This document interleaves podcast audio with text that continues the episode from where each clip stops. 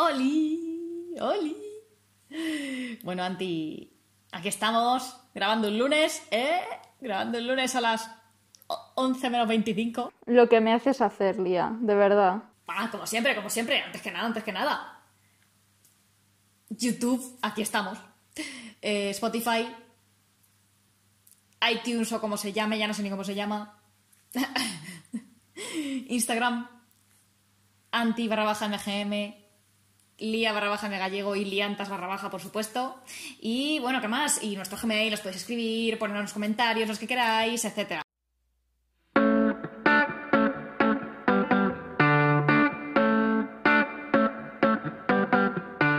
Vamos a hablar de una contestación que le han dado a Rejón en el Congreso, en una sesión de control al Congreso.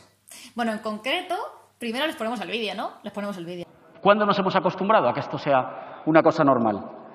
Señor presidente, nosotros le advertimos el día 24 de febrero que venía una ola de la salud mental, que había que adelantarse, que el Estado no podía dejar solo a los ciudadanos que estaban sufriendo y desde entonces hemos avanzado poco. Por eso yo hoy le querría exigir aquí, le querría pedir aquí tres compromisos. En primer lugar, la actualización de la Estrategia Nacional de Salud Mental, porque cada semana que pasa hay miles de españoles que sufren. En segundo lugar, hay que doblar el número de psicólogos en la salud pública, porque que alguien te acompañe o te eche una mano cuando estás solo o lo estás pasando fatal no puede ser un lujo para el que se lo puede pagar. Y en tercer lugar. Muchas gracias, señor Errejón.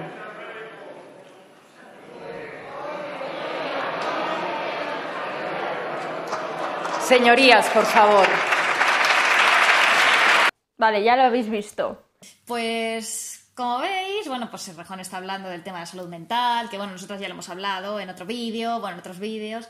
Y claro, aquí el problema es que él está pidiendo pues que se le dé importancia, ¿no? Que se le dé importancia a la salud mental, en la atención primaria, etcétera, etcétera, etcétera. A ver, para empezar, te voy a hacer una pregunta, Anti, porque yo con esto tengo trampa, porque claro, como, como en lo mío, esto tiene trampa. ¿Tú crees que está suficientemente atendida por la salud pública o estarías lo suficientemente atendida por la salud pública si tuvieses que ir al psicólogo? Yo creo que no estoy suficientemente atendida por la salud eh, pública, eh, bueno, iba a decir normal, en plan la que no es de... Mm, por la salud, sin más, la salud física, pues imagínate por la mental, ¿no?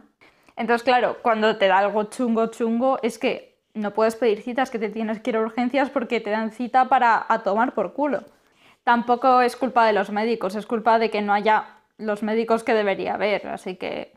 Sí, sí, claro, es eso es organización. Bueno, para empezar, que faltan profesionales, por supuesto, que faltan contratos públicos, pero vamos, totalmente de acuerdo con que es que eso es un fallo de organización. Yo qué sé, por ejemplo, es que tú ahora, como bien dices, es que te da unas anginas o te da una infección de orina y te mueres. Es que te tienes que ir a urgencias, te tienes que ir a urgencias, no tienes otra opción. Sí, vamos, yo por ejemplo que me tenía que operar de las muelas, eh, concerté para que me las quitasen en quirófano y lo tuve que cambiar para que me las quitasen en consulta porque me daban la cita de aquí a dos años casi. Sí, o sea que además de no sentirte atendida en la salud pública en general, ¿no? En la médica de cabecera, eh, bueno, el médico de cabecera, pues todavía el tema del psicólogo es peor, ¿no? Además que yo creo que es, mm, o sea, que es una función que además no se asume correctamente, o sea, quiero decir. Tú llegas al médico de cabecera o a la médica de cabecera, ¿no? Y le cuentas tus problemas. Y el médico de cabecera, sin consultar con el psicólogo, decide que te da una baja por depresión o decide que te da una baja por ansiedad y no consulta con nadie. O sea, ahí no hay ningún tipo de diagnóstico realizado por un psicólogo, a no ser que, bueno, que la casualidad, la casualidad finita de que, de que justo pues ese médico sea psicólogo o psicóloga, que vamos, eso es súper extraño, ¿no? Porque ya tienen bastante estudiando una carrera. Eh, de medicina, quiero decir. Entonces, claro, o sea, que es difícil, para eso está el psicólogo. Pero es que nunca se plantea, ¿no? O sea, es como, bueno, te podemos dar para el psicólogo, pero pero bueno, que, que, estás con depresión, que unas, unas, pastillas y ya está ahí. Bueno, que te recomiendo que vayas al psicólogo, pero si tú quieres vas y si no, no. Que joder, o sea, que es que mm, es como impensable, ¿no? Como impensable que tú vayas al centro médico y haya cuatro psicólogos y estén pasando consulta. Es como impensable, ¿no? A ver, aquí tampoco puedo hablar mucho porque yo nunca he pedido una baja por esos temas, así que tampoco sé cómo es el procedimiento. No, es así, o sea, es así, tú vas y si, hombre, si el médico de cabecera, que a lo mejor no tiene ni idea de psicología porque no le interesa ni le viene al cuento, porque habrá gente que sí que le interesa, pero habrá muchos médicos de cabecera que es que no les importe la psicología, lo más mínimo. Entonces, claro, pues a lo mejor te dicen, toma una baja por depresión, una baja por ansiedad, pero que luego los casos que realmente mm, se derivan al psicólogo son los casos que se consideran chungos por el médico de cabecera. O sea que es muy raro que la persona de primeras pida cita con el psicólogo en la atención. Bueno, es que, bueno, es que ya en la atención primaria ya ni hay, o sea, es que hay cuatro gatos. O sea, eso de que hubiese un psicólogo en cada centro médico, vamos, es que todavía nada que no queda para, para eso, ni siquiera, ni siquiera. O sea que tienes que ir ya a un centro de especialidades ya que te vea el psicólogo. Como cuando tienes que ir a que te vea el maxilofacial o cuando te tienes que ir a que te vea el neurólogo por una afección concreta porque te ha mandado el de cabecera. Pues es lo mismo. Pero claro que es ridículo, o sea, porque en realidad tú te pones a pensar cuál es eh, como tal la presencia de trastornos psicológicos en la población y es que mm, son numerosos. Es que no, no es que me hables de un porcentaje ínfimo de la gente que es la que tiene que ir al, al, psicólogo, ¿sabes? Sino que es que además tampoco necesariamente tienes que estar enfermo para tener que ir al psicólogo. O sea, yo creo que es una atención que habría que dar de manera pública en general. O sea, que tampoco tengas que ir solo, o sea, que no solo la atención pública la tengas cuando estás con una esquizofrenia paranoide, ¿sabes?